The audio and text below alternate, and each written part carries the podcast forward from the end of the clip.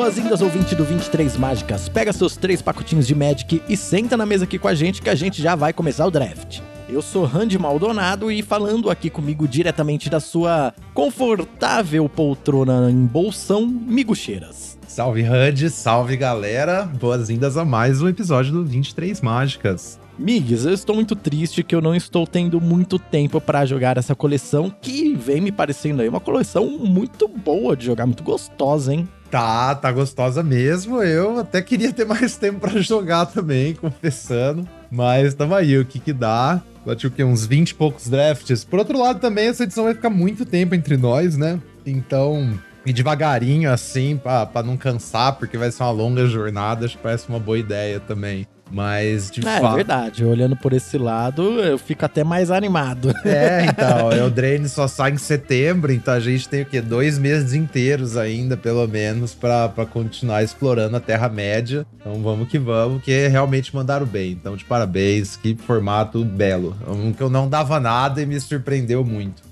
E hoje a gente vai falar um pouquinho da cor que eu mais gosto do Magic, o azul. Olha que legal. Episódio especial pro Randy esse. Vamos aí descobrir o que a cor azul pode entregar nesse draft, fazer aqueles comentários de sempre das outras cores, o que que o formato tá, o que tá pegando no formato nessa semana, né? O que evoluiu, tal, etc, aquela coisa de sempre, né? Isso mesmo, vamos falar sobre azul, vamos falar um pouquinho sobre verde também, a, a cor tão, tão difamada aí até agora, né? Tá começando a brilhar no sol. E contar um pouquinho também como é que foi o meu sábado jogando Arena Open para vocês. Eita, vamos lá, é verdade. Mas antes de tudo isso, eu queria lembrar você, ouvinte aí, que você pode apoiar demais o nosso trabalho aqui se você compartilhar esse episódio com outras pessoas. Então, se você pegar o link aqui do episódio do seu agregador de áudio preferido e compartilhar com seus amigos, nos seus grupos de WhatsApp, no seu grupo de Facebook, no Twitter, que já daqui a pouco vai morrer, né? Todo mundo já tá indo para o Blue Sky e agora o Threads tá vindo aí, né, amigos? exatamente. Me sigam no Threads, galera. Ai. Nossa, meu Deus do céu, gente. E aí você ajuda bastante a gente levando a palavra do 23 Mágicas para outras pessoas. E aí você pode seguir a gente nas redes sociais. Em breve aí, né, nas novas redes sociais também. E você pode mandar uma cartinha para 23mágicas@gmail.com. E migs, temos mais uma cartinha! Aê, ó, uma cartinha puxa outra, a galera vai, vai perdendo a inibição aí, entrando na onda, da hora, banda pra nós. É, isso aí, pessoal, tá perdendo o medo, estão mandando cartinhas, estão ficando muito felizes aqui. E a cartinha de hoje é do Felipe Pedroso. E ele mandou o seguinte aqui pra gente, ó. Randy Migs, primeiramente parabéns pelo trabalho, não canso de elogiar o 23 Mágicas. Quero compartilhar duas coisas que vêm chamando minha atenção. Se julgarem relevantes, será legal ver a análise de vocês no programa. Primeiro, olhando os dados dos Seventy Lands nos últimos dias, filtrando apenas os top players, deu para ver uma melhora expressiva no desempenho das cartas azuis. É, sim, sim. Faz muito Aí, sentido. Felipe, você está alinhado com a gente aqui, hein? Mas é isso mesmo, eu acho, tipo, a fita. A galera recebeu memorando que preto é absurdo, etc. Que vermelho é o brabo, que Rakdos é o melhor deck do mundo. E aí isso foi ficando muito mais contestado, enquanto que as cartas azul continuaram passando por debaixo do radar, né? Especialmente na, na MD1, saca? Mas eu acho que até agora é o que tá acontecendo na MD3 também, que eu acho que a Azul começou bem, bem, meio que super draftado na MD3, agora tá sobrando mais. Ou só eu que aprendi a draftar Azul e tô, tô conseguindo aproveitar melhor agora, né? Mas acho que com certeza é isso. Conforme o formato ajusta ali pro, ah, Mardu são os melhores decks, a tendência é o azul e o verde sobrar, que é o que a gente vai exatamente falar hoje. Perfeito. Ele até fala aqui que vocês estão achando da cor, né? A gente vai comentar hoje. Em segundo, uma carta que está desempenhando muito baixo do que eu imaginava é o Shire Sheriff, aquele condestável do condado, que é uhum. é um branco, dois, dois, que aí você sacrifica uma ficha e exila uma criatura até ele deixar o campo de batalha, sabe? Sim, sim, sim. E aí ele pergunta aqui, o que levou isso? Ou será que nunca foi muito boa mesmo? Abraços, Pearson. Valeu, Pearson, pela cartinha, Felipe. Tamo junto. E aí, amigos? Xerife do condado, o que aconteceu? Ah, eu acho que tem alguns problemas aí. Primeiro que você precisa, tipo, já ter uma ficha, então não é exatamente uma jogada de turno 2, né? E aí tem aquele negócio também da Grey Host Intercessor, que você não quer exatamente botar a sua criatura no, Grey Host Intercessor, o que eu tô falando? Alabaster lá, aquele, aquele samurai de, de Marcha das Máquinas, que faz uma coisa similar, né? Que você tá fazendo uma Sim. criatura que você não quer exatamente botar ela no combate, porque é arriscado você perder ela e seu oponente pegar a criatura de volta, sabe? Então, assim, a não ser que você esteja, tipo, exilando uma ficha. E aí o bagulho não volta, né? Quando você pega um amasso com aquela, com aquela carta é maravilhoso. Mas aí também tem a, a restrição de você, tipo, já ter que ter uma ficha e sacrificar essa ficha. Então você tá dando alguma coisa por esse efeito que é mais um efeito tempo, assim, do que uma remoção mesmo, né? Então, acho que assim, pra começar, a spell nunca foi muito boa, essa é a real. E aí o problema é que, tipo, o deck de food, que se pá em teoria seria onde ela tá mais grátis pra você usar, também não é muito bom, sabe? Então acho que Sim, junta é. essas Eu coisas fiz um aí. Que fez um troféu que tinha umas duas dessa. Uhum. E aí tinha umas fichinhas é, incidentais, assim, Sim. comida, umas coisas. O- tinha o Bill e tal. E aí eu usava realmente essa carta meio como um turno 6 ali Aham. e tal. E a tela via jogo, mas é, é aquilo. É, não é uma carta ruim, não, mas Não, não, eu- é incrível, não. Eu também, eu concordo com você. Eu já usei, tipo, uma cópia em vários decks, sabe? Diferentes. Assim, não acho que é um include automático em todo deck. Você precisa ter meio que pagar o custo, né? De ter a ficha e pá.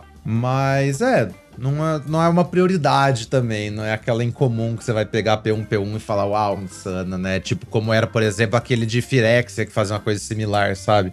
O 3 mana, um 4 Toxic que entrava e exilava uma coisa, sabe? Que lá era outro patamar. assim. Exatamente. Ah, inclusive, amigos, aqui já pulando para o próximo assunto, algumas pessoas estão mandando aí pra gente, né, o os seus os seus exércitos, os seus grandes exércitos, quando a gente fez aquela competição, quem é que vai fazer o maior exército de orcs, né? O pessoal tá mandando aí, eu ainda não vou revelar aqui, né? Nós ainda não temos um pódio um, é, das pessoas que criaram o maior exército, mas até o final do formato a gente vai montar esse pódio e quando acabar a coleção a gente vai ter aqui uma premiação De louco, nada, hein? né? Claro.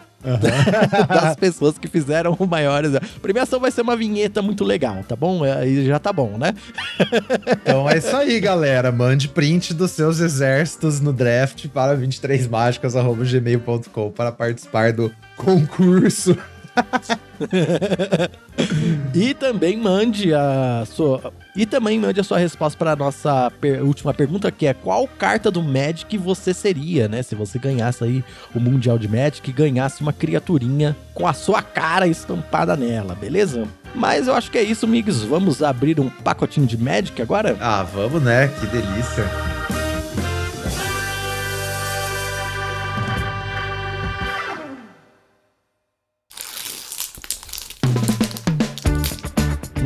Cheirinho de carta nova é bom demais.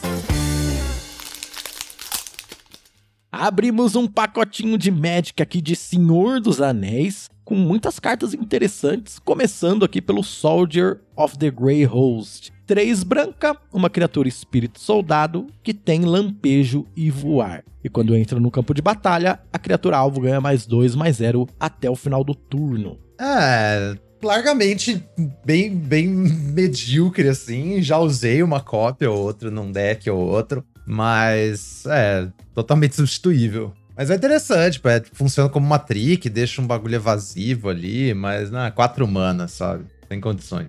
É, então, é uma cartinha até interessante, mas eu acho que esse slot de 4 mana nessa edição, ele tá muito. Tem muita coisa boa, né? Então você acaba não Deixa usando te- essas cartas médias. Te contar um segredo, Randy. E isso acontece em Hum. todas as edições e a galera É, não exatamente. percebe, sabe? Com assim, quatro mana. Até três mana já é um custo alto, sabe? Porque às vezes você termina com muito drop 3, mas tipo assim, quatro mana pra cima tem realmente um limite de quantas cartas pode botar no seu deck, aí você só quer as mais premium mesmo.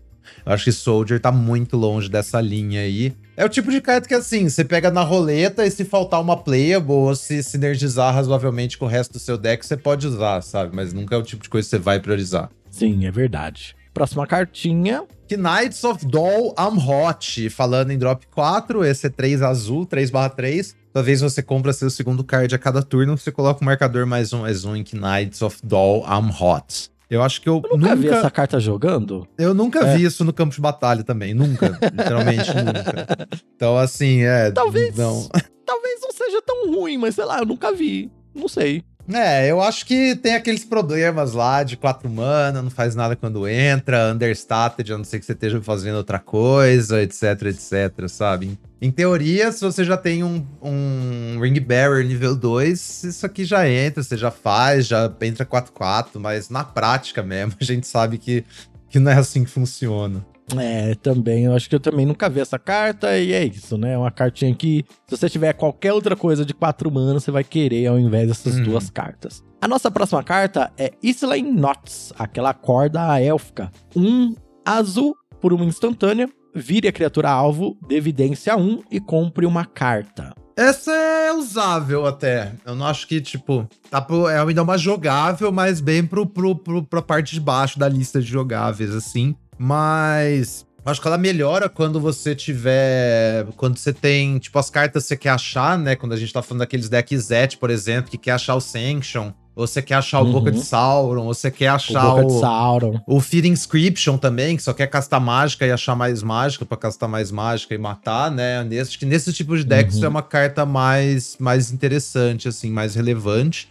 E tem também o detalhe do Vidência. A gente tava gravando o Giro My Angels ontem, né? Teve um Angel que pegou duas daquela carta Deliberação do Conselho, que é dois mana, você compra um card, e se ela tiver no seu cemitério, você der evidência, você pode exilar ela e comprar um card de graça, saca? Sim, E- é- essa cartinha é bem legal se você tem como ativar ela a segunda É, vez, né? Exatamente. E a, e a Hark não tem muita carta exatamente boa que dá evidência, assim. Então esse Notes é uma, é uma outra peça pra melhorar aquilo lá, e aquilo lá te dá bastante valor e tal. Então, assim, tem, tem os cenários que melhoram ela. Eu acho que no geral, se você não tá numa dessas coisas, você não se importa muito. Sim, era um build all round certo, né? Se você tá ali no Izzet e no Dimir Spells bem pesado, ela até funciona. Fora Sim. disso, toma cuidado com essa carta. Isso, exatamente. É, agora a próxima, Deceive the Messenger. Azul, instantânea, criatura ganha menos 3, menos 0 até o final do turno, e você amassa Orcs 1. Essa é uma das melhores cantripzinhas que tem aí, né? Você coloca um Uhum. corpo na mesa, tira um ataque, às vezes até come alguma coisa da pessoa oponente. É. Bem legal, né? Você não quer ter. Eu acho que você não quer ter muitas, né? Mas Olha, dá pra usar. Eu botei três num deck e achei excelente, te falar real.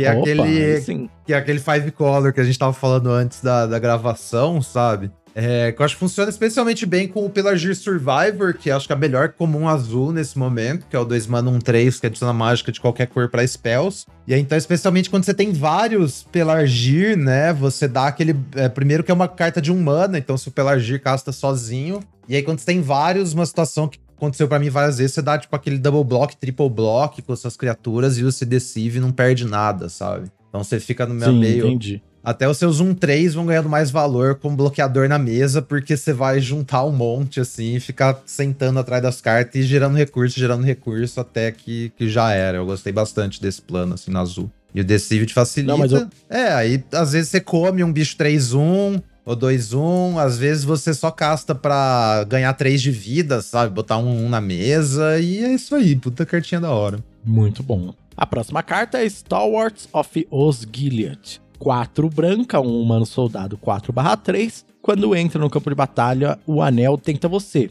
E também quando você compra seu segundo card cada turno, né? Ganha um marcador mais um, mais um. É, acho que a diferença desse pro de 4 mana que a gente leu no começo é que esse aí o anel tenta você, né? tipo, Uhum. já tá te dando alguma coisa quando tá entrando, sabe? Com boa frequência, assim, esse anel tentar você já vai te dar um aquele looting. Se você tentou, o Sim. anel tentou você qualquer vez nos primeiros turnos, você já vai ganhar um looting, já vai atacar e já vai crescer pra um 5-4, ameaçando crescer mais, então, então... Acho que assim, você não tem aquelas raras pesadona no, no topo da curva, isso aqui é uma opção, sabe? Um top end num deck branco, assim, que tem bastante tempo, É. mas também nada muito que você tem que priorizar, eu acho. Você pega isso na roleta com frequência. É engraçado que essa carta, ela até lembra um pouco aquela árvore, que é 5 manas, só que ela é 4-5 atropelar, né? A árvore joga muito melhor, né? Por ter atropelar e por ter a resistência um pouco maior ali e tal. Sim. É... Então acho que é isso que essa carta pega um pouquinho por ser 5 mana. É, tipo, é fácil de trocar ela depois de um combate e tal. Mas assim, é uma carta que se você não tem outro drop 5, é uma carta ok. É, uma carta ok. Às vezes você nem precisa do drop 5 também, mas você quer um top end, isso aqui é, é, é bem jogável. Você tem você precisa do Ring Tensio, né? Você precisa de mais, mais cópia desse efeito. Isso aí funciona legal. E assim, a hora que ela tá atacando no outro turno, ela é uma 6-5, sabe? Bem, bem considerável. Sim. É, próxima carta, o Espantalho do Condado. 2 mana, criatura artefato espantalho, 0/3, defensor. Paga incolor, adicione mana de qualquer cor, ative apenas uma vez cada turno. É, você viu a piadoca que mandaram lá no grupo hoje, né? E essa Eu carta. vi é, que ele tem um easter egg, né? É, essa carta tem easter egg que no canto dela tá escrito qual vai ser a sua pontuação no draft que você botar essa carta no seu deck. Ela tem easter egg. Coloca ela que você já, já sabe o que é que você vai fazer. Já 03. só- 03, exatamente. Mas, mas na moral, eu acho que eu botei ela num deck, se pá. Ela foi horrível. É, e eu não usei mais, mas acho que eu vi a Júlia falando que usou. Assim, ela é um fixing, sabe? Às vezes, tipo, especialmente se O entrar deck nas... de banho, talvez? Não, acho que é mais num, nos Five Color Legends mesmo. Se você terminou com um pouco Great Hall, sabe? É, ainda Uhum. mais se você estiver fazendo bagulho de spell e você terminou com pouco Survivor. Talvez você não devia estar fazendo esse deck, na verdade. Mas assim, se É, você não. então. Se você não tem muita escolha, você pode usar o espantalho. Eu acho que o, o- a cartinha do Bilbo lá ainda é melhor, sabe? O, o Mana Rock lá de 3 mana que o anel tenta você. Mas assim, último recurso, você pode usar esse espantalho. Eu só não recomendo. A próxima carta aqui já é uma das melhores da edição, hein? Rally at the Harburg. Um vermelho, um feitiço que cria dois humanos soldados 1/1. E as criaturas que você. Os humanos que você controla ganham ímpeto até o final do turno. Busted. Muito forte, em múltiplos também é muito forte. Ah, isso aí, pelo amor de Deus, né, gente? É, gente, acho que se você ainda não sacou que essa carta é boa, dá a volta aí pros fundamentos, que, que é que o bagulho é muito sério. Top, sei lá, top 5 comuns, top 3 comuns da edição. É, ah, é, sou eu. Yep. Black Breath. Duas preta, feitiço. Criaturas que seus oponentes controlam ganham menos um, menos um até o final do turno. O anel tenta você. Essa é uma carta que eu acho que é de side, que eu nunca consegui usar, nunca vi ninguém usando. Mas Uhum. sempre que eu penso nela, ela parece ser uma boa carta de side. Não, ela é uma fantástica carta de side. É, eu já trouxe várias vezes, já me ganhou múltiplos jogos. E eu tô começando a achar que ela é uma carta main deck, dependendo do seu arquétipo também. É, Ah, é? eu vi o, acho que o Metronome falando, se você tá de Mir Spells, por exemplo, um negócio que vai te dar muito problema é Rally at the Hornburg, que você não tem como interagir bem, sabe, com Rally. Você não, tipo, você vai gastar Uhum. remoção no- nas fichinhas e tal. Todas essas coisas bota ficha É. te, te atrapalha. E aí, se você tem bastante tempo também, você tem aquele negócio de poder usar carta situacional, que aí você luteia elas embora, né? E, e aí, acho que, especialmente assim, no pior das hipóteses, você pode pagar três mana pro anel tentar você, sabe? Então, assim. Sim, é verdade. acho que Talvez uma cópia disso aqui seja até real, assim, jogável em main deck, dependendo do seu deck, dependendo do, do que mais você tem. Faz todo sentido, porque Dimir ele tem uma matchup boa com quase todos os decks. Decks meio grinds, assim. Uhum. É, e uma, uma matchup ruim é esse Boros super rápido, né? Essas coisas que tem muita fichinha, que vai acabar o jogo muito rápido. Então, realmente, se você tá jogando com esse deck, às vezes já joga isso aí no main deck, que na pior das hipóteses, você vai só descartar e comprar uma nova carta depois, né? Ou É, ter- ser tentado pelo anel, como você disse, é verdade. Sim. E aí, você tem tanto card advantage também, com seus Loren Revealed, com seu banho, que, tipo, uma hora você meio compensa o fato de você ter uma carta morta, sabe? Você, você, Sim. você volta pro jogo, tá de boa. A próxima carta é Chance Match Elves. 2 verde, 3 barra 2. Sempre que você usa vidência, coloca um marcador mais um, mais um nessa criatura. Essa habilidade triga apenas uma vez por turno. É, isso aí é muito fraco, né? Não, é muito fraco. O problema é que mesmo que você usa a evidência, Ah. ele é um 4-3 vanilla. É. É Não. muito foda. Ah, qual que é a próxima carta? Ust Farting Farmer, duas brancas, dois, três. Quando entra, você cria uma food. E aí, quando fizer, a criatura que você controla ganha mais um, mais um até o final do turno para cada food que você controla. Ah, essa cartinha é muito show. Eu gosto pra caramba desse fazendeiro aí. Eu gosto também. Carta branca boa em todos os decks brancos, basicamente, né? Um, bota um corpo e bota um recurso pra você. É coisa maravilhosa. Agora a gente tem aí o pique das comuns, né? Ali realmente é uma É. comum que tá acima das outras, né? Se ela não Uhum. tivesse no pack, fazendeiro seria o pique. Ah, e acho que vai de. de... Você pode de fazendeiro ou decível, eu acho que são cartas bem equivalentes, Ou viu? Deceive, é verdade. Aí acho que vai mais pra qual que é a sua disposição pra draftar, sabe? Tipo, qual quer pra você tá mais confortável. Porque acho que elas são realmente bem próximas. É, e nesse pack não tem, das comuns não tem mais nenhum outra, outro sinal assim de, ah, tem outra azul muito roubada. É, não, tem mais- e tal. Não É, tem mais nada, realmente tá bem aberto. sim, sim. Bem, as incomuns, começando aqui, começando com Shadow Summon. Uma branca preta, um feitiço, cria dois espíritos 1/1 virados com voar. Essa é incrível. Nossa, essa é incrível demais, velho. Ai, ai, ai, ai. ai. É, é, eu pegaria essa carta acima de boa parte das incomuns e raras da edição, assim. Pra mim é tipo top 5 Também, mesmo ela sei lá. sendo duas cores. Sim, sim. Mas é, o deck que eu mais gosto de jogar e ela é super splashável também. Então, nossa, pegaria fácil. É, a próxima é Meneldor, Swift Savior, 3 azul, criatura lendária, pássaro soldado, 3/3 voar. Toda vez que causa dano de combate a um jogador, você exila até uma criatura alvo que você possui, então devolve a campo de batalha sob seu controle. Essa carta é bem boa no deck certo, né? Tipo, sei lá, é flick.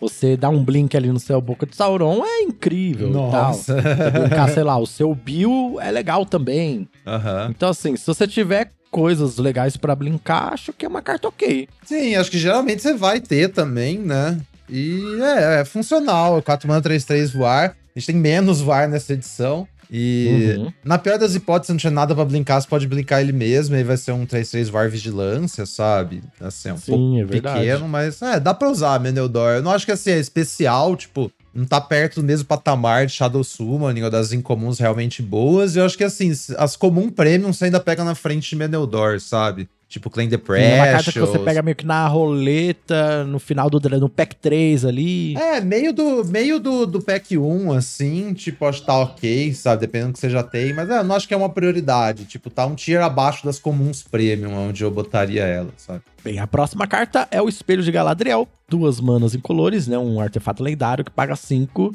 vira da Vidência 1 e compra uma carta, e custa- essa habilidade custa 1 a menos pra ativar pra cada criatura lendária que você controla. Eu já perdi pra essa carta num deck que tava ali jogando esse jogo de valor, né? Esse Uhum. cinco cores lendas, mas é uma carta que eu não boto muita fé, não. É, eu acho uma carta exclusivamente do Five Color Legends, se você tiver muita lenda também, sabe? É. Eu até vi o. Tava o, o Tupperware e o Metronome fazendo live junto, né? Que eu tinha colado na casa dele. Eles tava. Tipo, aí uma hora ele fez o espelho e ativou por um mana, sabe? Você fala, nossa, que bagulho Aham. legal, saca? É, É. e é da hora, mas não é sempre que funciona, né? É, não, não é sempre, mas é esse deck aí, que é tipo vários Great Hall, todas as criaturas lendárias que você vê, você tem uns Frodo ainda, e aí vai embora, sabe? Mas agora eu quero saber o seguinte, amigos. Você pegaria o Shadow Summon ah, em cima da nossa rara? Fala aí pro ouvinte qual é a nossa rara. Eu não pegaria, galera. Nossa rara é Rangers of Ithilien. Duas azul-azul, criatura, humano Ranger, 3/3, vigilância. Quando Rangers entram no campo de batalha, você ganha o controle de até uma criatura alvo com poder menor. Enquanto você controlar Rangers of Ithilien, então o anel tenta você. Essa carta Essa- é quebrada, meu Deus. Essa carta é obscena, velho. Eu já joguei com ela duas vezes e foi dois drafts seguidos ainda, sabe? Nossa, que delícia. Eu joguei com Nossa. ela uma vez, é boa demais. Nossa. Essa carta é obscena. É melhor que todas as incomuns, isso aí eu não tenho dúvida. É melhor. E é tipo, eu não acho que é top 5 cartas da edição, mas top 10 com certeza é, velho. Muito É, absurdo. inclusive, esse deck que eu montei com ela, é tipo, ela era, acho que, a única carta boa do meu deck. E Aham. só isso já fez com que eu fizesse um 2-1, sabe? É, carrega muito fácil, velho. Ela é tipo, tá botando uma criatura, tirando uma criatura do seu oponente, botando outra criatura pra você e o anel tenta você. Então é tipo um 3.5 Nossa. pra 1, sabe? uhum.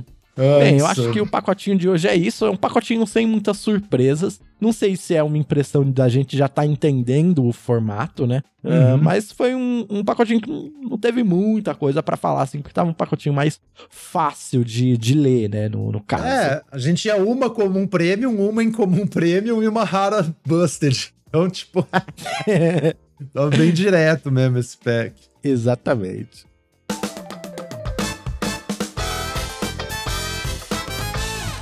Migs, assunto principal, vamos começar jogando energia lá embaixo, hein? O Arena Open, eita! Arena Open, então, galera, eu falei pra vocês que ia contar como foi meu sábado de Arena Open, porque eu não fui pro domingo. É, então sentei ali na frente do PC, era 15 pro meio-dia, sabadão, belo sábado. Abri minha primeira pool de, de, de selado de Senhor dos Anéis. Aí não deu bom, aí eu abri outra, não deu bom, fiquei abri outra, não deu bom, fiquei repetindo isso até meia-noite. Que eu falei, bom, chega, né? É, então no total foram seis pools de selado. Eu Nossa. fiz. Eu fiz 01 uma vez com deck de elfos, que foi assim, uma pool que tava abismal. E tinha muita coisa de elfo. Eu falei, bom, se negócio de elfo não funcionar agora, não vai ser nunca. Eu fiz 01. Aí Ou o primeiro. seja, nunca. É, nunca. o primeiro deck que eu montei tava bem bom. Eu tinha tipo Manduril e o Escambau, era um Abizan assim também. Eu fiz um 1 no, no. Eu flodei no game 3 da segunda match, assim, horrivelmente, mas foi uma match muito boa, os jogos 1 e 2. Mas aí, beleza, flodei e perdi. Aí, as outras runs, as outras quatro foram 3-1. Então eu fui até o jogo final e perdi o jogo final, sabe? Foi bem. Nossa, que tristeza. Foi máximo sofrimento. Então, contar um pouco pra vocês aqui os decks que eu montei. É, Teve aqui um que foi um Orzhov super padrão. Era um Orzhov splashando Faramir. E eu tinha também a corneta do Gondor, né? A corneta lá que faz Fish 1-1. Até teve um jogo assim super divertido que o oponente fez o Sauron Dark Lord. É, que dava passe e cozinha. É um 7-5, só que não tem evasão. E aí eu fiquei fazendo ficha infinito, o oponente meio que comprou o deck inteiro com o Sauron, mas nunca conseguiu, tipo, não tinha um Fear Fire Foes, nada do tipo pra limpar minha mesa de 1-1, até que acabou o jogo. Aí eu até tinha um print assim, quem, quem venceria um duelo? O Senhor dos Anéis da Terra-média ou o Boromir com uma cornetinha, sabe? Então, a, assim, coroa- a corneta de Gondor não pode ser quebrada aí pelo Sauron. É, então, exatamente. Sauron empalideceu. Mas aí chegou a última match eu perdi pra uma pessoa que tinha um anel, sabe? E paciência. Hum, é, e paciência, não tem muito o que fazer. É, não, bem osso. E foi, foi 2-1 ainda, foi de pegado, pá, beleza. Aí, segundo deck vitorioso, né? Vitorioso, entre aspas. Eu montei um Dimir. Eu abri um Dimir assim, com uma curva maravilhosa. Eu tinha, tipo, nove cartas de um mana, seis cartas de dois mana. Então, um Dimir Spell super chuchado, assim, um monte de carta premium. Draw, Anel Tenta Você, Turbo, tinha Nazgul, tinha Lobelia e o Escambau. Também mesma coisa, 3 a 1 que a última partida eu perdi pra um Palantir de Ortank. Hum, Também, nossa, doloroso demais, né, aquela carta. Mas também ficou bacana esse Dimir.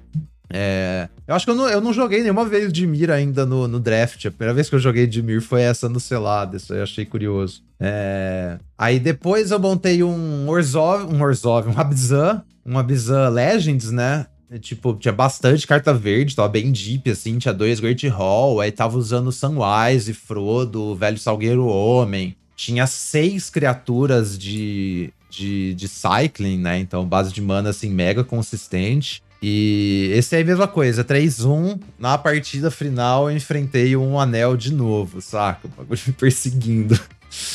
É. caraca, perseguido mesmo pelas cartas mais roubadas da edição. Sim, sim. Mas eu acho que essa é a fita também que o selado, tipo, exarceba, sabe? Porque você tá enfrentando no selado alguém que tá com o mesmo score que você. Então as pessoas provavelmente têm um deck roubado, saca? A hora que você chega na partida final, que você tá enfrentando alguém que fez um 3-0 também, velho. Então essa pessoa já ganhou 3 Faz matches, sentido. saca? E aí, beleza. Aí, aí tomei esse na- nabo aí pro um anel. E aí, por fim, a última pulo. Acho que, nossa, pulo triste também. Metade das minhas comuns era verde, sabe? Um bagulho assim, deck super esquisito. Eu montei um Grooves Cry. eu peguei o deck de vidência. tinha, tipo, é, umas cartas verdes de vidência, uns Celeborn e tal, mas eu não tinha nada de azul. Aí eu completei com umas cartas vermelhas. Eu tava, tipo, usando o arco Galadrim, sabe? E tinha as portas de Durin também. É, então assim, deck, nossa, mega garbage, velho, muito garbage. Mas eu consegui ganhar três matches com esse deck. Aí na final eu enfrentei um Boros que, assim, no meio do G1 eu já vi que eu não tinha a menor chance, saca? O deck tava muito superior. Sei, já Era é. meio que só, só comum em comum premium, sabe? Aí no G2 a pessoa ainda fez Palantir turno 3. Eu falei, não é possível, de novo, Nossa. tá ligado? não, é- não era o seu dia mesmo, né? Não, não era o meu dia. Então foi isso. Fiquei 12 horas na missão. O que eu tenho pra dizer é. Primeiro, se vocês têm alguma dúvida que Palantir é insano, tipo, só pegue a carta. E um anel, a gente tinha uma razoável dúvida sobre se um anel era forte mesmo, né? É. É muito forte. É muito forte. Logo depois que a gente gravou o episódio semana passada, eu montei um deck de vender cavalo com um anel. E assim, um anel é ridículo. Todos os jogos que eu, que eu comprei, ele virou pra mim. É tipo um 4 mana draw 10, assim, basicamente, sabe? Porque o jogo vai acabar, você não, você não, você não perde. Na hora que você começa a ativar o anel e tal. E ainda tem várias coisas que você pode fazer com o anel pra se livrar, né? Você pode sacrificar pra alguma coisa. É, essa pessoa que eu enfrentei tal de Orzhov com o anel tinha lembas no deck, né? Então você vai ficar comprando seus lembas, ganhando mais vida pra ativar o anel mais tempo e papapá. É, então é muito, muito fácil você usar um anel. Só pega. E o efeito falar da... em- Ah, o, o efeito Pode- da proteção também. Ia terminar, que também é super relevante. Quando, quando o anel entra, você ganha proteção contra tudo até o próximo turno, né? Isso aí é, é absurdo. E por falar em um anel, a gente acabou nem comentando, né? Mas acharam um anel, né, amigos? E aí? Ah, é verdade, acharam um anel. Mas foi alguém no, no Canadá que achou. Um anel já foi, tipo, certificado pelas firmas que, que, que, tipo, faz grade de carta, né? E bota dentro daquele tijolinho de plástico lá. E é isso aí, mas assim, ninguém falou nada sobre ser vendido ou não. Por enquanto ele tá aí, na, tá aí na- nas sombras. É verdade. Eu tava até pensando em comprar um Collector Boost só pra brincar, mas agora eu já perdi a vontade. né? Agora já, perdeu não- o encanto. Não já. quero mais. Agora eu quero que despenque o preço dos pacotinhos mesmo aí. Aí sim, talvez eu compre alguma coisinha pra fazer um draft aí com os amigos. Justíssimo, justíssimo. Bem, então é, esse foi, né, o quase um resumo da semana, né? Contando aí as aventuras do Miguxeiros pelo Arena Open. Eu não consegui jogar porque Uhum. estava cuidando das minhas sobrinhas aqui em casa, né? A gente foi no parque, aquelas coisas Ah, super legais, assim. Fomos no Parque. cinema ver a Pequena Sereia, muito legal Olha, também. da hora, da hora. então É. não, não- não deu pra jogar Magic dessa vez. É, mas tem mais Premier Play aí, Hunt, galera. Quem, quem curte jogar esse high level Magic aí dentro do Areninha, a gente vai ter o Qualifier Weekend. É, o play-in melhor de um é nesse sábado, né? No dia 8. E aí na semana seguinte, na sexta, tem aquele play-in melhor de três. E aí no sábado e no domingo é o próprio Qualifier, tá? aí a chance, então, quem quiser colar no Pro Tour, vai lá jogar um seladinho de Senhor dos Anéis. É isso aí. Bem, então vamos partir agora pro assunto que as pessoas vieram aqui ouvir, que é essa coisa das cartas azuis, hein? E aí, azul, essa cor aí que, como você disse no início do formato, estava sendo super draftado, né? Eu também senti isso, que azul é, tava passando carta azul, mas não as boas, né? Que isso que eu tava lindo. sentindo.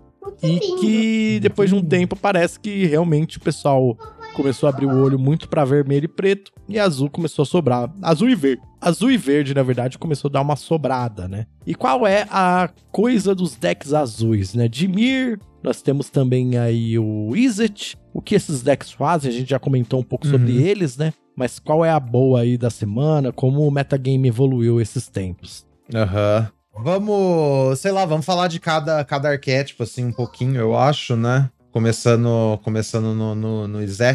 É, então, o Izet é aquele deck que tem o negócio do payoff de spells, né, galera? A gente, como a gente comentou, tem aquela mágica do, do Gandalf Sanction lá, que você dá alvo numa criatura e aí ela dá X de dano, sendo X o número de mágica do seu cemitério. E aí você dá o excesso no, no controlador da criatura. A gente tem aquele encantamento vermelho, que é o Feed Inscription, que é 3 mana. Quando entra o anel, tenta você. E toda vez que você fizer uma instantânea feitiço, você dá 2 ao seu oponente. E, e aí o objetivo é esse: ficar fazendo mágicas, é, é, especialmente suas mágicas são, são respostas, né? Ou se encontram mais mágicas, você quer bastante card draw. Então, comuns, acho que bem importantes, assim, que fazem essa maquininha girar, especialmente, são o Birthday Escape, que é a, a que você compra uma carta e o anel tenta você, e a Lorien Revelada, que é a 5 mana. Você compra três cartas, mas também pode reciclar a ilha por um, por um mana. Acho que essas aí são. Essa carta é incrível, né? Sim, incrível. Não, surreal, surreal.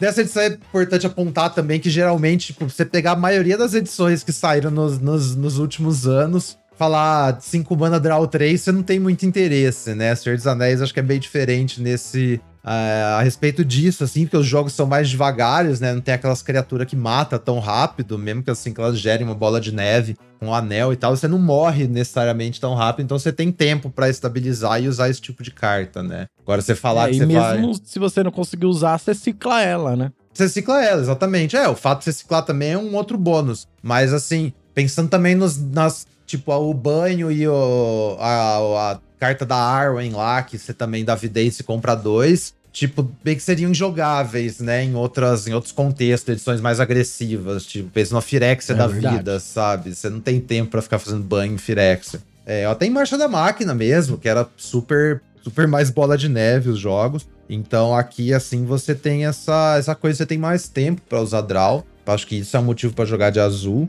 É, E acho que no meio do fim das contas, assim, o, o, o formato é meio cilada pra agro, sabe? Tipo, a hora que você saca qual que é a vibe desses decks azul, e aí quando você considera que você tem aqueles Orzhov, que tem grind infinito, é, e aí você tem os decks verde também, que estão fazendo umas Shonker, assim, sei lá, acho que cada, cada dia que passa, Boros me parece pior e pior, assim, voltando porque a gente falou semana passada. É, eu tô É. com essa impressão também dos decks que conseguem dar aquela estabilizadinha e a partir do turno 4, 5 ali, tomar o controle do jogo tem me parecido muito forte. Aí, inclusive por isso que o Abzan, que a gente comentou na semana passada, é um arquétipo bem interessante, né? Sim, é, porque é isso, você fica gerando valor, gerando valor, se o jogo continuar, você tá de boa, saca? Você fica gerando valor, gerando valor. Eu acho que o, o Izet é especialmente o deck que mais preda esse deck aí, que joga pra cima das falhas desse, desse negócio de ficar estendendo o jogo. Porque tanto Sim. a, a Fear Inscription, o encantamento, seu oponente tem que responder, senão vai morrer rápido, sabe? Você bota uma a Fear Inscription na mesa, seu oponente tem toda a pressão do mundo pra te matar antes que você continue castando mágica e dê o burn, sabe? E, Sim. e aí, por outro lado, tem a Gandalf Sanction. Também, se você ficar demorando muito pra encerrar o jogo, seu oponente vai fazer mágica o suficiente pra dar Sanction letal que vai acabar com você do nada, saca? Então, acho que o Izet é tipo o próximo nível, assim, do, do formato, porque ele pega muito bem esses, esses decks aí, sabe? Com essa, com essa inevitabilidade dele. É, eu, eu senti isso também, não só o Izet, mas o Dimir também. Porque Aham. se ele consegue controlar um pouco o jogo ali, ele começa a ganhar essa vantagem que não é exatamente vantagem de board, né? É, você não tá pondo Shonker na mesa e tal, mas chega uma hora que você começa a comprar tanta carta e tal, e usar remoção, que aí sim você vira o jogo, né? Então, Uhum. o azul me vem, me parece muito ser essa resposta natural para esses decks preto, verde, branco, assim. Tanto esses agros quanto esses grinds, assim, mas que não tem tanto draw, né, por exemplo. Sim, sim. É, o negócio é o card advantage. O, acho que o Dimir, ele tá um pouco atrás do Izet. Sei lá, ele tem cartas melhores, né? Preto tem uma qualidade de carta melhor. Então, é. Só que você perde essa inevitabilidade que é a Fear Inscription e a Gandalf Sanction, sabe? Porque você tem o Boca de Sim. Sauron, que você pode falar que em teoria é similar a Gandalf Sanction, só que o Boca de Sauron ainda pode ser chumpado, tipo, a vida inteira, né? O Ames. Enquanto que a Sanction e a Fear Inscription é uma coisa que não tem como interagir em combate, sabe? Ter esse plano de, ah, eu vou só chumpar é boa enquanto eu te receio, não tem como. Então, acho que talvez comparado com o, com o Izet, o Dimir vai um pouco mais pro mid-range, assim, sabe? Enquanto que o Izet é tipo um combo control, sabe? E o, Sim. o Dimir é mais um deck que gera valor mesmo, e ele gera é, negócio de gerar mais carta, como você falou. Você gera mais card advantage, você ganha nisso. Você tá, tipo, enterrando seu oponente, porque suas cartas pretas são muito boas, suas cartas azul compra mais carta, você interage pra, eficientemente em mana o tempo todo, né? E boa. Aí. Acho que assim, é comentar o.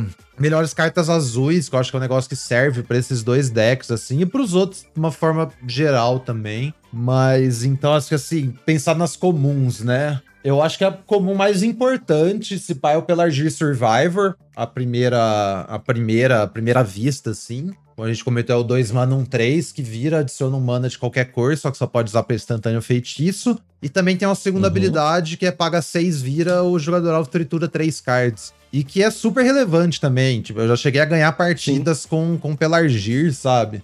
Então é um drop Eu já vi 2. bastante gente ganhando o jogo com essa carta, milando os oponentes, sim. É, uma, car- é um drop 2 que tipo, vai te gerar um monte de mana cedo, quando você estiver desenvolvendo, castando suas coisas, e depois virou um condition que seu oponente tem que matar, sabe? Então, assim, drop 2 respeitável mesmo, lava, passa e cozinha. É, aí eu diria que logo abaixo do, do Pelargir, bem próximas assim, a gente tem o Escape, que é um Mana Draw 1, o Lorien Revelado, que é o 5 Mana Draw 3, e eu acho que Glorious Gale também tá, tá bem acima, que é o Anula de, de dois mana, né? Anula mágica de criatura, e se a criatura for lendária, o anel tenta você. Acho que também é super importante essa carta, especialmente no meio do jogo ali, né? Trocar pra cima em mana. Idealmente você tem outra coisa de dois mana pra fazer, mas se não tiver, você pode também segurar na dois, mas não é o ideal.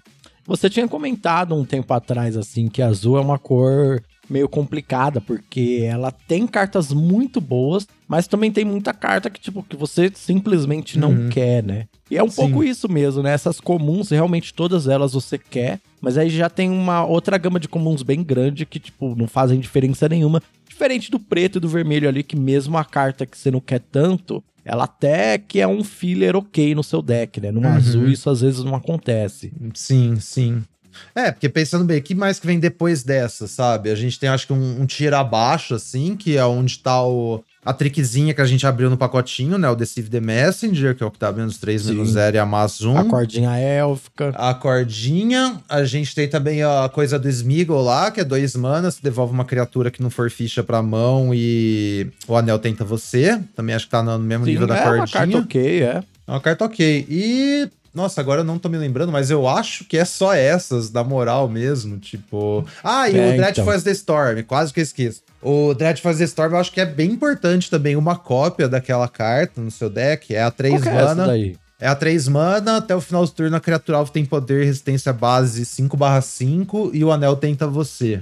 Ah, é? Essa carta aí tá jogando bastante? Eu não sabia não, viu? Tava subestimando bastante essa carta. Não, a partir do momento que você tem, tipo, algumas criaturas, naquele deck que você tem duas criaturas, é um pouco pior. Mas sabe, se o seu deck tiver, tipo, uma vibe de, de virar chavinha, assim, um deck que tem algumas criaturas e tem bastante o anel tenta você, essa carta é tipo um 3 mana 8 de dano na cara do seu oponente, sabe? Porque Entendi. A, a ideia não é usar ela pra trocar uma criatura, pegar uma criatura numa trick. A ideia é bater com uma criatura que não vai ser bloqueada e usar pra passar dano. É, não, acho que assim, o, o- se você puder usar ela pra comer uma criatura, ótimo. Só que eu acho que a ideia é que, assim, ela, muito cedo, ela vira esse negócio de empurrar um monte de dano, sabe? Porque ela é uma instantânea que o anel tenta você. Então, se você ataca, você tem algumas criaturas, 1/1 que seja, é, especialmente com rally, né? Então, você tem uns rally ali, umas fichinhas na mesa, você ataca com tudo.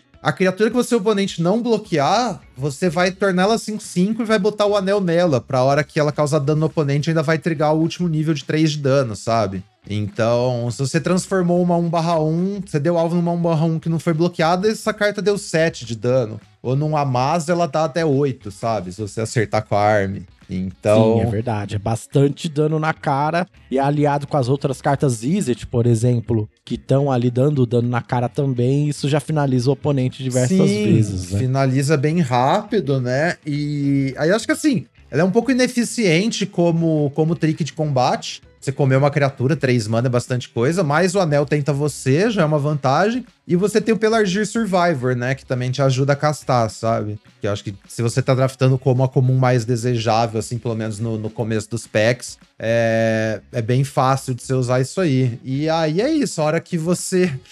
O, o upside de virar o jogo muito rápido é tão grande que eu acho que, assim, uma cópia dessa carta eu quero em praticamente grande maioria dos decks azuis, sabe? A não ser que esteja jogando de banho e aí você tem outro plano de inevitabilidade, assim, mas nesses decks azuis, tipo, é bem da hora. Aí eu acho que logo depois a gente tem Arwen's Gift, que também tá, tipo, na, na pontinha das jogáveis, sabe? Mas se você tiver as Lorien e os Beth Songs, você não quer Arwen's Gift, mas a ideia é que às vezes você não vai ter, então você tem que usar, que é aquela 4 mana, evidência 2, compra duas, mas você tiver duas lendárias, custam a menos. E aí eu acho que todo o resto, todas as outras cartas azuis são, são meio garbage, velho. Todas, assim. Aquele passarinho é horroroso. O 4 mana 3-3 ali é horroroso. Tem um bicho que dá looting, que é horroroso. Eu nem sei mais o que tem na edição, mas assim, tem umas cartas azul bem ruins. Aí aqueles, ah, aqueles coisas de Amés eu acho bem ruim também. Tanto que bota mágica no topo, quanto o que mila, sabe? Assim, o bichinho que ganha. O bicho que ganha imbloqueável quando dá vidência é horroroso. Hum. O pacifismo horroroso. Então, assim, acho que o problema do azul é que é bem raso, né? Tem essas poucas comuns que importam. É, então, mas isso me faz pensar uma coisa interessante, que é o seguinte: qual dessas cartas roletando seria um sinal de que azul tá aberto, né? Hum. Porque às vezes, sabe o que eu tenho a impressão? De que uhum. não necessariamente azul tá aberto quando uma dessas cartas roleta, principalmente esse drop 2, que é 1 barra 3. Eu sei que é uma carta muito boa e tal. Uhum. Mas às vezes eu acho que as pessoas só subestimam essas cartas e não quer dizer exatamente que o azul tá aberto, né? Ou é só impressão minha? Como que você consegue identificar mais ou menos, pô, dá para jogar de azul. Pensando agora nas comuns, depois a gente pensa nas incomuns também, né? Uhum. Eu acho que tem uma vibe de o formato tá ajustando e a galera tá começando a saber quais são as cartas azuis que importam, sabe? Aí, tipo. Então, assim, como identificar qual dessa é uma boa pergunta. Acho que tem um negócio de meio de pack também, né? Onde você tá vendo as coisas e tal. Porque se você tá é porque essa questão, saber discernir o que, que presta e o que não presta, sabe? Especialmente azul, que eu acho uma cor mais rasa, assim. Porque se, se você tá vendo essas cartas roletando, eu acho que é um sinal, sim, que você pode ir pro azul. O problema é você achar que azul tá aberto porque você tá vendo as comuns ruins roletando, sabe? Ai, uhum. nossa, tem quatro comum azul no pack, azul tá aberto. Mas aí você vai ver só as coisas injogáveis, sabe? Então, assim, não, não é bem assim. Eu acho que essa que é a questão que rola com o azul e também com o verde, né? É saber que a cor tá rolando é porque as cartas boas estão rolando, não porque as cartas ruins estão rolando, porque elas não são sinais. É tipo isso. Entendi, legal. Não, perfeito. Eu tô perguntando até porque eu acho que eu nem. Eu joguei uma vez de azul no início do formato, uhum. depois não joguei mais, até porque eu tô jogando pouquíssimos drafts, então é legal aí pros ouvintes estarem ligados, né? Agora pensando nas cartas incomuns azuis. Ah, teve uma carta comum azul que a gente acabou não comentando, que é o. A remoção de 4 mana, né? Aonde ela tá no formato ah, pra você? Aqui coloca no, to... no segundo lugar do topo. Ela tá entre o injogável e o usável, sabe? Mas só a primeira cópia, eu acho que assim. Se eu não tenho interação melhor na minha outra cor, eu preciso muito interagir com alguma coisa, dá para pegar uma daquilo usar, sabe? Mas nossa, eu, eu, eu não quero mesmo, assim. Beleza, perfeito. Agora falando das cartas incomuns azuis, eu acho que elas sofrem mais ou menos a mesma coisa das comuns, né? Que elas têm uma. são meio rasas, assim, não sei, pode ser impressão. Hum. Mas tem cartas boas, né? Uh, se a gente der uma olhada no Seventeen Lands, as cartas que estão se destacando são a Saruman Trickery, né? Que é, é o Anula de três manas. Nós temos o Horses of Bruinen, o Bat Song e o Gandalf no, no top 4 aqui, né? E em 5 Stern Scolding, que aí eu já não sei se isso aqui tá muito uhum. interessante. O que, que você tem que falar dessas incomuns e das outras também? É, acho que assim, o Gandalf, se olhar o número, tá bem abaixo do Beth Song já, né? Já tem tipo um gap, uhum. assim. A gente tem, tipo, Saruman's Trick é uma carta insana. É o 3 mana, anula mágica e a Mass 1. Essa carta é, tipo, absurda, velho. Absurda, absurda. É uma das melhores incomuns no geral, assim, eu acho, inclusive. É muito forte. Esse é tá o formato que cancel é bom, né? é, cancel é, mas assim, botar um, a, botar um bicho 1 barra 1 na sua carta, sabe? Pensa, tipo, Quantas vezes nos últimos tempos a gente viu uma carta que é ok, mas na hora que você bota um barrão de graça, ela fica insana. É tipo o próprio Breeding Champion. Fica, é. Ou. Isso, exatamente. Nem Rebel, sabe? Qualquer coisa que vem com um bichinho 1 junto fica insana. E é o caso da Saruman's Trickery. Aí a Saruman's Trickery é tipo um patamar acima, assim, um patamar por si só. Aí as outras duas muito premium, concordo que é o Horses of the Bruinen, que é o 5 mana, bounce em duas coisas, vidência 1, um, o anel tenta você. Tipo, é uma tempo de vantagem absurda e você ainda gera valor com vidência e com anel. É, também usaria, assim, sempre nos meus decks azuis, acho que independente de qual deck. E a Beth Song, que é a carta do banho, né? A gente falou bastante semana passada sobre esse deck. Eu acho que no fim das contas a conclusão é que Beth Song nem é uma carta só de loop, sabe? Uma cópia de Beth Song é boa e ponto, em qualquer deck azul também. Por esse fato do formato ser, não ser hostil com, com cartas que só compram cartas e não afetam a mesa, sabe? Então pegaria para qualquer deck. Aí depois realmente dá uma caída, assim, tipo, o Gandalf eu vejo sendo legal num, num deck ou outro. Aí. Aí, tipo, tem umas lendas aqui, eu vejo sendo legais um deck ou outro, mas em geral, assim, bem, bem fraquinhas, sabe? É, a Council's Deliberation, a carta que dá para usar também, a carta que compra a carta, depois você compra outra carta, dependendo do deck mais lento. Mas é, no geral, acho que é tudo meio ciladinho essas cartas azuis, sabe? Tudo meio, meio sei lá, todas as incomuns azuis parecem inferior a outras coisas que tem no formato, sabe? Tipo, tirando o Gandalf, assim, mas Saruman o branco, 5 mana, 4-4, você tá me tirando. É. O Elrond, 3 mana, 3-2 pra dar umas evidências. Talvez seja um dos melhorzinhos. E o problema do Elrond é que a galera tenta usar, montar o deck de, de evidência de elfo, né? Eu acho que ele é só uma carta boa de Legends. Uhum, é verdade. É só uma carta que tá ali pra tirar um valorzinho, né? Dar um scry, comprar umas. É, ter o anel, o anel tenta você e tal. Sim, um valorzinho, exatamente. E aí, tipo, tem a águia, que, como a gente falou, pode ser boa, mas custa 4 mana. Aí tem a Iorete, que ela pode rampar você, pode ser um Dork, mas aí você tem um Dork melhor por 2 mana, sabe? Então termina meio. E claro que tem o Bill que vem de cavalo, que é uma peça única de um deck único, né? Sim, do deck de vender cavalo, claro. Exatamente. nas cartas raras que a gente já vê pouco, azul também sofre bastante, né? Não tem muita coisa interessante, né? Azul me parece muito desse jeito que a gente tá analisando aqui, uma cor boa, com cartas muito, muito, muito relevantes, mas uhum. são cartas específicas, são rasas, são poucas, e que ela serve para você, né, preencher o seu deck é, junto com a outra cor, né? Talvez você ache que azul seja a sua cor base do seu deck. Se ele não tiver extremamente aberto, talvez seja uma coisa difícil, né? Sim, sim. Pra cor base de deck, talvez uma pessoa só consegue, sabe? Você só vai conseguir fazer um deck base azul. Acho que se ninguém tiver mais no azul, se tiver dividido. Mas dá para mais de uma pessoa ficar de azul na pod, sabe? Mas vai depender Entendi. muito das outras cores. Mas é, por, acho que por causa disso, de sei lá, mais de metade das comuns são indesejáveis. Você cai muito nessa situação. E é, eu tô olhando aqui as raras com você, é basicamente o Rangers lá, que a gente abriu o nosso pacotinho. A saga rara é uhum. é bacana também, mas é basicamente pior que banho, eu acho. Mas é uma boa carta. E a, a Goldberry eu usei num seladinho e até que ela foi interessantezinha, sabe? Que eu tinha uns amés. É. Ela funciona legal com sagas. Ela funciona legal com o um anel também, mas o que não funciona legal com o um anel, né? E.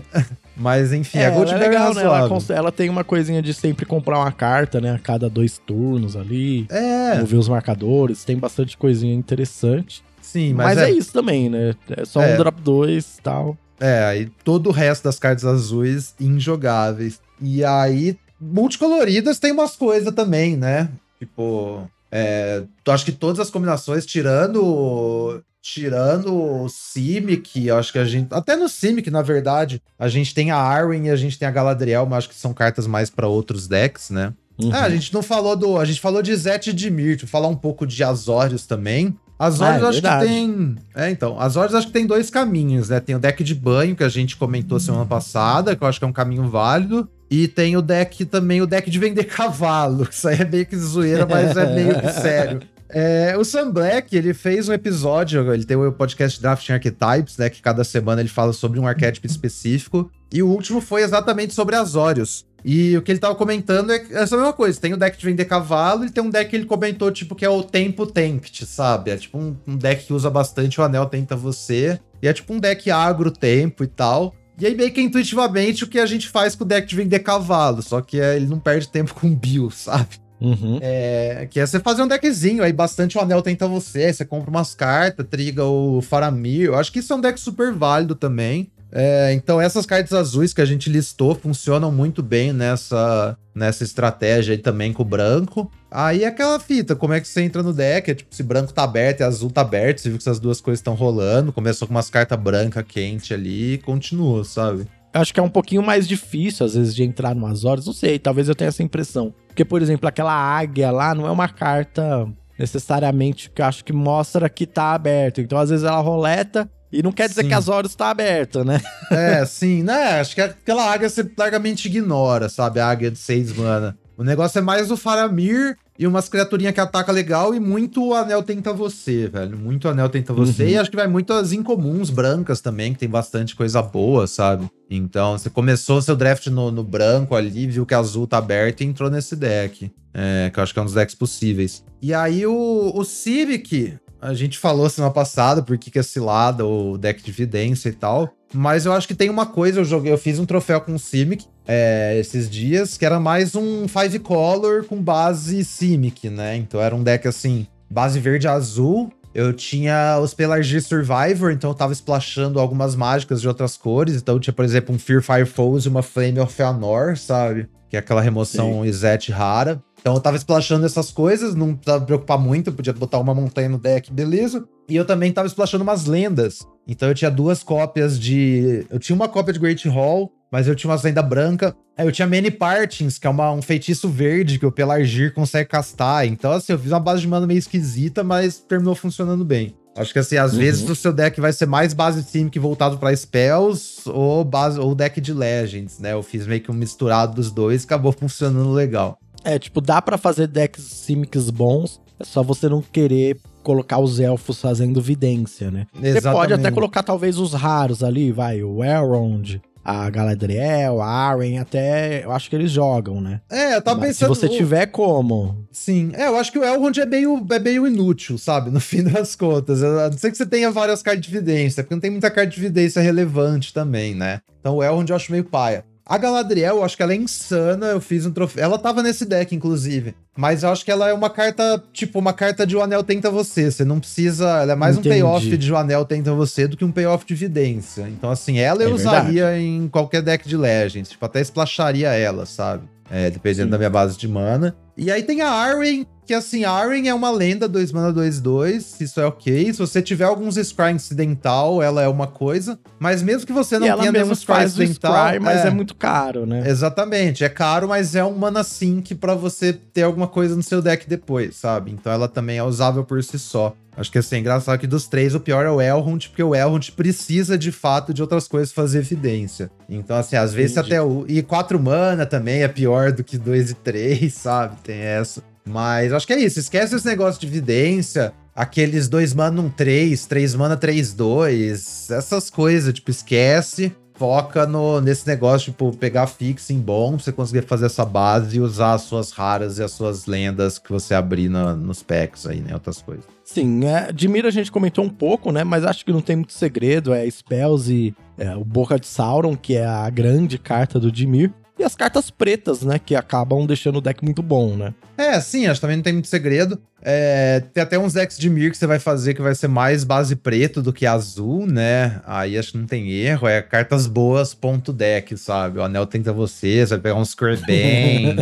e é isso aí. Acho que de Mir é bem, bem simples. É o negócio que a gente falou. Pega as cartas azuis que a gente listou e evita o resto, que é tudo meio, meio paia. Agora, pra finalizar, amigos, eu queria saber a sua opinião sobre Storm of Saruman, essa carta mítica aí, abrir ela P1P1. Você pega ela ou não, hein? Eu vi essa carta jogando, até achei legal, viu? Não vou É? mentir, não. Ah, é aquele Uhum. negócio. Tentar sentir alguma coisa, né? Porque não. Mas é, eu acho que com certeza é um pique divertido. Não parece ser o pique correto, não, em muitos packs, de falar a real. Mas com certeza deve ser divertido. Sabe aquele encantamento de seis mana, tá, galera? Quando você conjura sua segunda mágica, você copia ela. É, o problema é que quando ele entra no campo de batalha, você, né, não faz nada. não tem mais o- mágica. Qual que é? a- Isso. É, Não, então, você até tem, porque o que que aconteceu? Pelo menos no, no- A pessoa que ganhou de mim, né? O que aconteceu? Ela tinha isso e nesse deck Grixis, né? Aham. E ela conseguiu controlar o jogo. E quando ela conjurava essa carta, eu não consegui matar. Não conseguia matar ela no próximo turno. E Uhum. ela tinha mais cartas na mão porque tinha comprado com as outras coisas. Com Aham. um banho, com o Loren lá de 5 mana compra 3. E aí, a partir do momento que você desvira com essa carta, aí já era, entendeu? Então, tipo, me parece que é uma É. dessas cartas de. Você só precisa sobreviver o turno que ela entra. É, é. Você precisa já ter adquirido algum card de vantage pra não, tá, pra não ser a sua última carta, né? Sim, é. É, Tem que ter um build around ali, né? Aham. Mas é uma cartinha legal. A carta mítica azul aí. Fica aí pro pessoal que tentem viver o sonho, né? E se fizerem Ah, não, troféu, com certeza. mandem aí. Aham, é, é, esse tipo de carta aí a gente pega pra, pra curtir mesmo, né? Mas. Mas é isso, azul. E azul, acho que é isso então, né? que mais? É, eu acho que é isso. Esses são Passamos os por, decks. Pelas cartas, pelas ideias, né? Do que, que você tem que fazer, o que, que que é legal, Uhum. o que não é.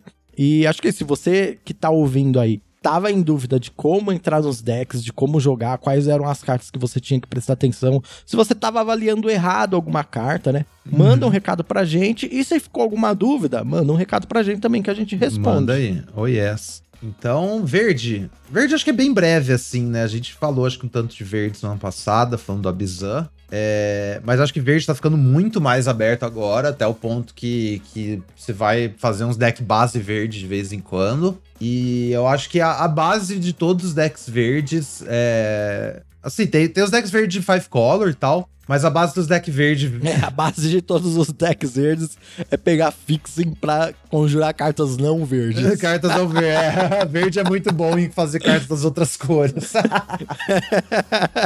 Ai, não, mas primeira parte, eu acho que a carta-chave do verde é o Manador, que é o Use Pathfinder.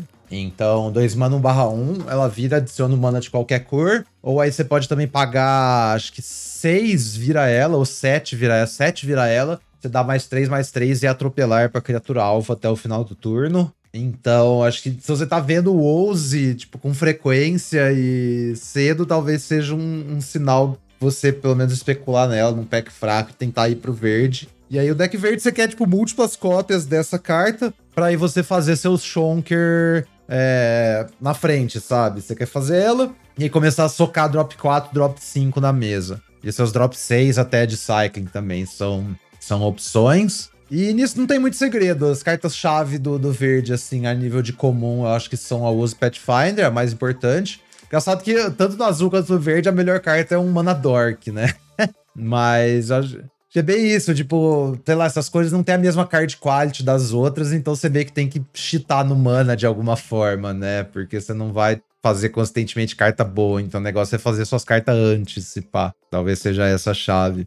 É... Aí acho que além da Use Pathfinder, outras cartas bem importantes são a Many Partings, uh, o feitiço verde que pega um tenho de qualquer cor. Especialmente porque com frequência seu plano vai querer ser, como o Hunt falou, castar as cartas das outras cores. E fora isso, assim, quando você pega várias Many Partings, você tem aquele deck base verde. Você pode, tipo, usar nove floresta e usar algum, um, sei lá, um terreno de cada dos outros, terminar jogando com 13, 14 lands, sabe? Cortar vários lands não flodar nunca, quando você tem vários many partings. É, só cuidado, tá, galera? Responsabilidade na base de mana. É, e aí, que mais? E aí tem também o, o, o Ent, né? O Ent e o tanto o Ent generoso de 6 mana com Cycling, quanto o Horn, que é o 5 mana, 4, 5 atropelar, quando entra o anel tenta você. Acho que são, assim, os melhores Shonkers genéricos. Aí, você tem alguns outros Shonkers ali no turno 4. Se você tiver no verde mesmo, você tem o Bag End Porter, que eu acho que é surpreendentemente jogável aquele que ganha mais um, mais um até o final do turno para cada lenda que você controla quando ataca.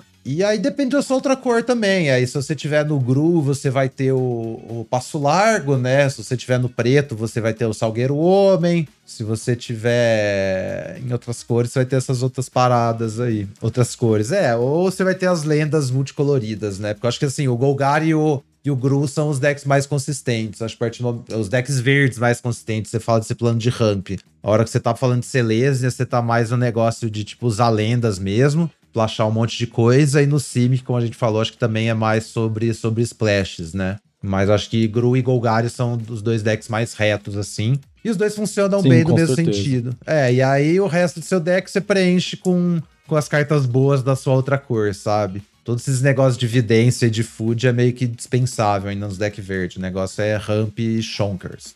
É, no Celeste, exclusivamente, eu vi alguns decks de fichas, viu? Esses uhum. decks de colocar um monte de criaturinha e usar aquela carta que dá mais um mais um em vigilância para todos. Uhum. Tentar ganhar nesse, nesse sentido tempo, assim, essa coisa de agressividade total. Uhum. Não sei se é um deck mesmo ou se foram só situações que eu vi criadores de conteúdo tendo sorte, né? Pode uhum. ser só isso também. Mas fica aí também uma, uma ideia aí é. para as pessoas que quiserem aproveitar esse arquétipo. Uhum. Eu acho que, inclusive, tipo, tem uma fita que. A hora que a galera mais nob para de jogar, né? Para de entrar na fila de draft, só sobra a galera que já sabe que GW Food é meio cilada. Pode ser que sobre carta de food suficiente pro deck ser draftável, sabe? É possível ser aquele efeito, tipo, o efeito da maré vai e volta, saca? Então pode ser uma coisa Sim, também. sim, é.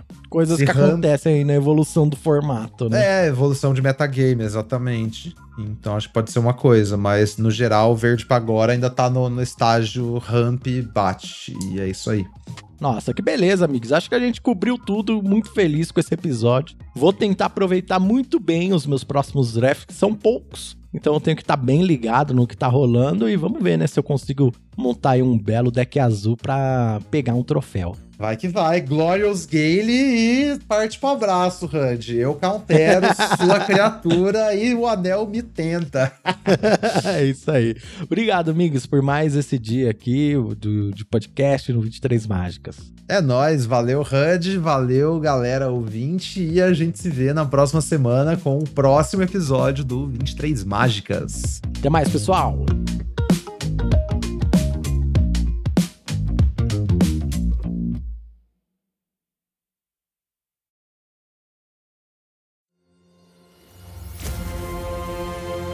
Este programa foi editado pela Grimório Podcasts.